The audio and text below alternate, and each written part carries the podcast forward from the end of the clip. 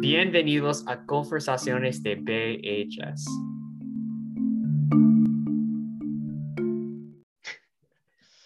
Hola, Ravi, ¿cómo estás? Estoy muy bien, pero estaría mejor si inteligencia artificial hubiera escrito este guion que estoy dictando. Pero lo hizo, ¿sí? Sí, todo lo que tú y yo hemos dicho hasta ahora fue traducido por inteligencia artificial, el traductor de Google.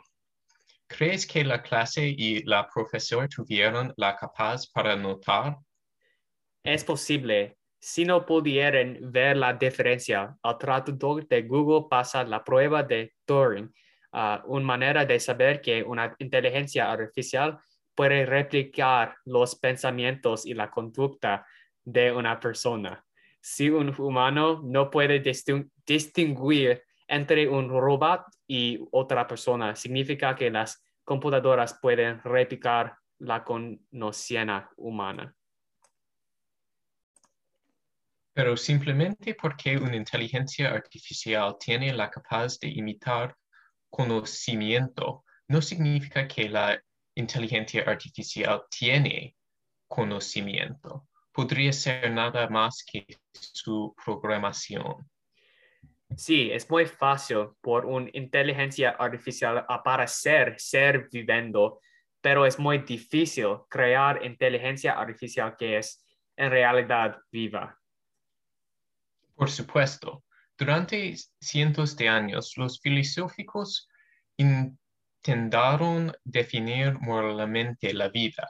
Casi todo el mundo no puede estar de acuerdo sobre lo que define la vida.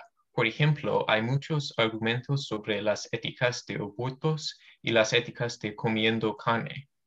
Exactamente. Hoy personas sobre el filósofo Godel dicen que es imposible crear una máquina humana.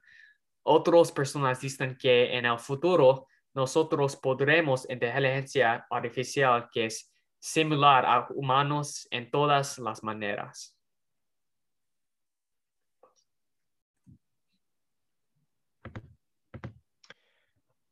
Creo que es interesante que la mayoría de las discusiones sobre la ética de la inteligencia artificial hablan sobre sus efectos en los humanos y cosas sobre el aumento de desempleo, mayor facilidad de vida y la pregunta de si necesitaremos Arnold Schwarzenegger para salvarnos de las inteligencias artificiales malvadas.